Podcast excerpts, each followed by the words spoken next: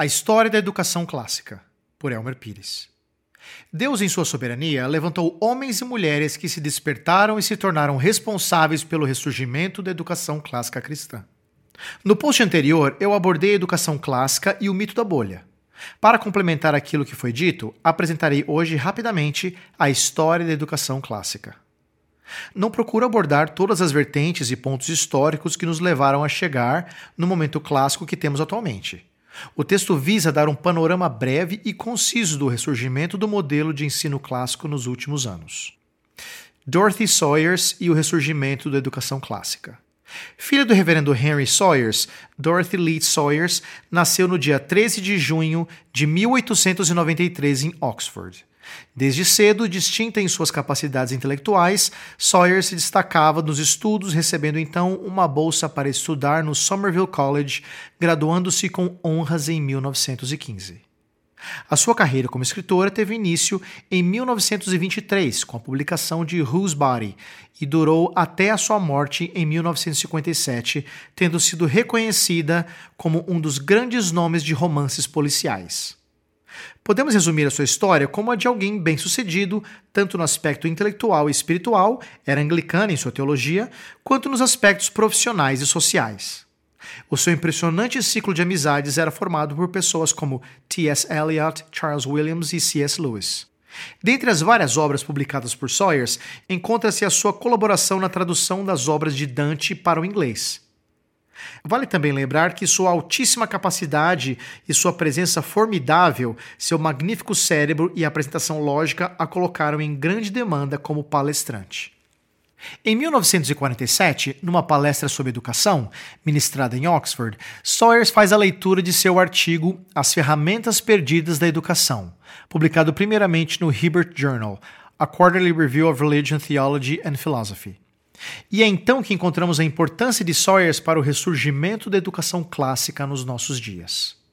Sua palestra e artigo parece não ter surtido muito efeito naquela época, mas veio a tornar-se ponto importante no resgate do que conhecemos como educação clássica cristã por meio da preciosa providência de Deus. Douglas Wilson e a aplicação da educação clássica. O nosso foco volta-se agora para a pequena cidade de Moscou, em Idaho, Estados Unidos.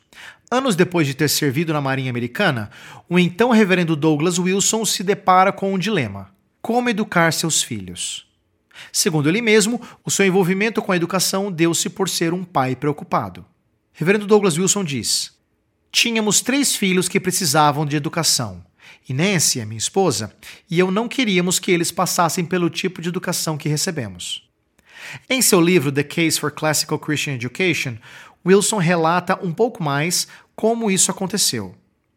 Ele recorda-se de ter tido o primeiro contato com o artigo de Sawyers quando ainda estava prestando serviço militar. Cerca de 20 anos depois, como pai prestes a entregar a sua filha à educação até então disponível, Douglas revisitou o artigo.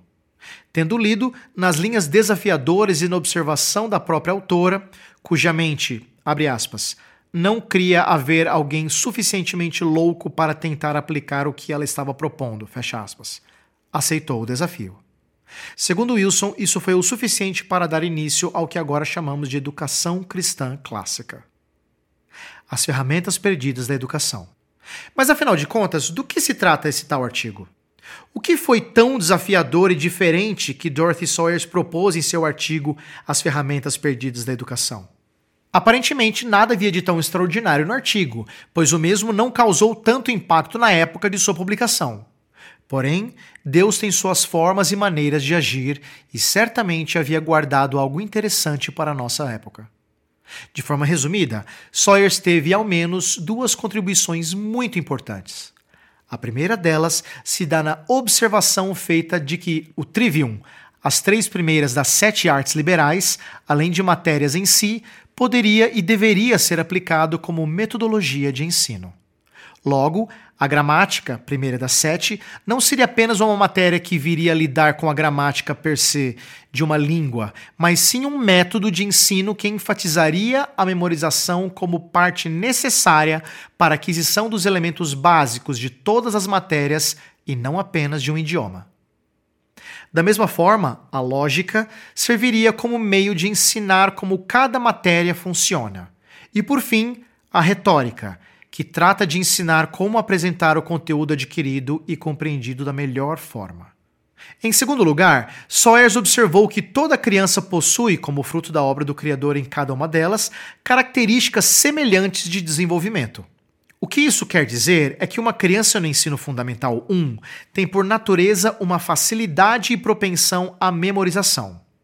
Já uma criança que se encontra no período do ensino fundamental 2 tem como norma questionar tudo, enquanto no ensino médio ela se encontra no momento de querer mostrar ao mundo as suas qualidades e habilidades. Assim, o primeiro estágio, o da gramática, teria seu início nos anos iniciais do estudo formal da criança, o que corresponde ao nosso ensino fundamental 1.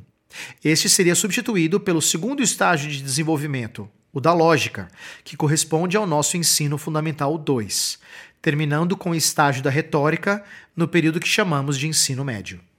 Sawyers nomeou cada um desses estágios, dessas fases, assim, da gramática como papagaio, Paul Parrot Stage, da lógica como atrevido, Pert Stage, e da retórica como poético, Poetic Stage. O que há de inovador nisso é o fato de que tais estágios, somados às matérias do Trivium, por vez utilizadas como metodologias de ensino e não apenas matérias específicas, trariam luz à educação clássica e viriam a se tornar uma nova maneira de enxergar como poderia ser aplicada de forma prática em nossos dias. As mudanças educacionais até Sawyers.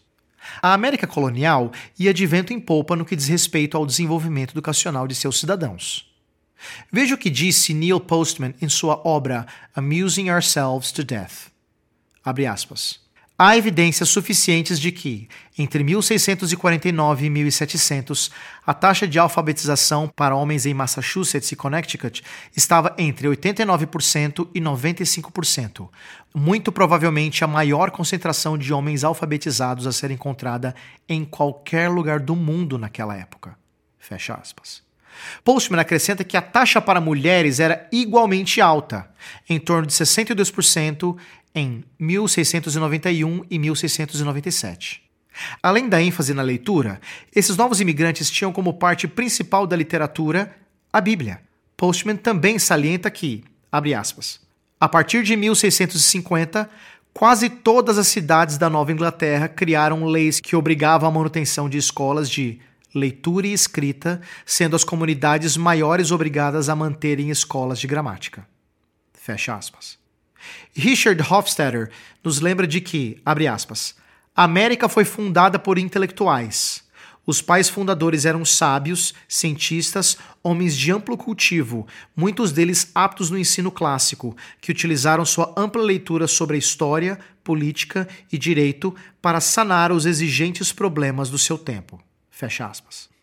Não menciono esses por outra razão senão a de demonstrar que a educação resultante do ensino clássico, norma na Europa durante o período pré-colonização americana, era um modelo que funcionava muito bem.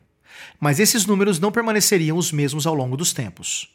No final do século XIX, a América de então já estava muito diferente. Novas descobertas científicas, a revolução industrial, a imigração e vários outros fatores começaram a modificar drasticamente o cenário norte-americano e, consequentemente, seu cenário educacional. Dentre os mais influentes educadores desta época encontra-se John Dewey. Dewey, bem como outros de sua época, pode ser classificado como um dos líderes do progressivismo educacional. A educação passaria então a servir os propósitos nacionalistas de forma mais pragmática e deixaria de servir propósitos cristãos e do bem coletivo.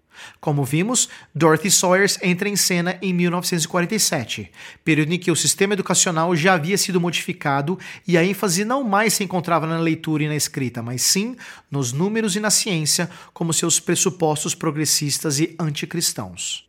De 1947 a 1991. Da época da palestra de Sawyers, em 1947, até 1991, com o lançamento de Recovering the Lost Souls of Learning, escrito pelo reverendo Douglas Wilson, surgiram alguns movimentos clássicos, consequentemente, de educação clássica. Em 1981, David Hicks escreve Norms and Nobility. Nesta obra, Hicks associa a educação moral à educação clássica, sugerindo assim um novo modelo de educação clássica. Neste mesmo ano, sob a tutela do reverendo Douglas Wilson, é lançada a Escola Cristã Clássica Logos School, em Moscou, Idaho. No ano seguinte, em 1982, outro grande nome surge como promotor de educação clássica, Mortimer Adler. Este ganha destaque até mesmo da mídia, tanto por sua presença e conhecimento inigualáveis, quanto por suas obras, dentre elas a edição de The Great Book of the Western World, da Enciclopédia Britânica, e do best-seller Como Ler Livros. Já em 1991, o reverendo Douglas Wilson reconta o artigo de Sawyers em sua obra Lost Tools of Learning, e nela faz uma defesa do modelo clássico, advogando sua aplicação como o melhor modelo educacional vigente. Três anos mais tarde, em 1994, é fundada a Associação Clássicas de Escolas Cristãs, a SEC, bem como a New St. Andrews College, Universidade Cristã Clássica, a educação clássica cristã nos dias de hoje.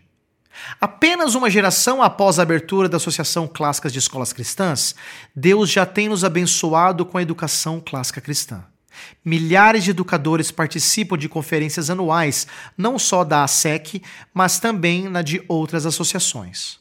O número de escolas associadas à ASEC já passa de 300, com mais de 50 mil alunos norte-americanos sendo instruídos pelo modelo clássico, isso sem contar as escolas de outras associações.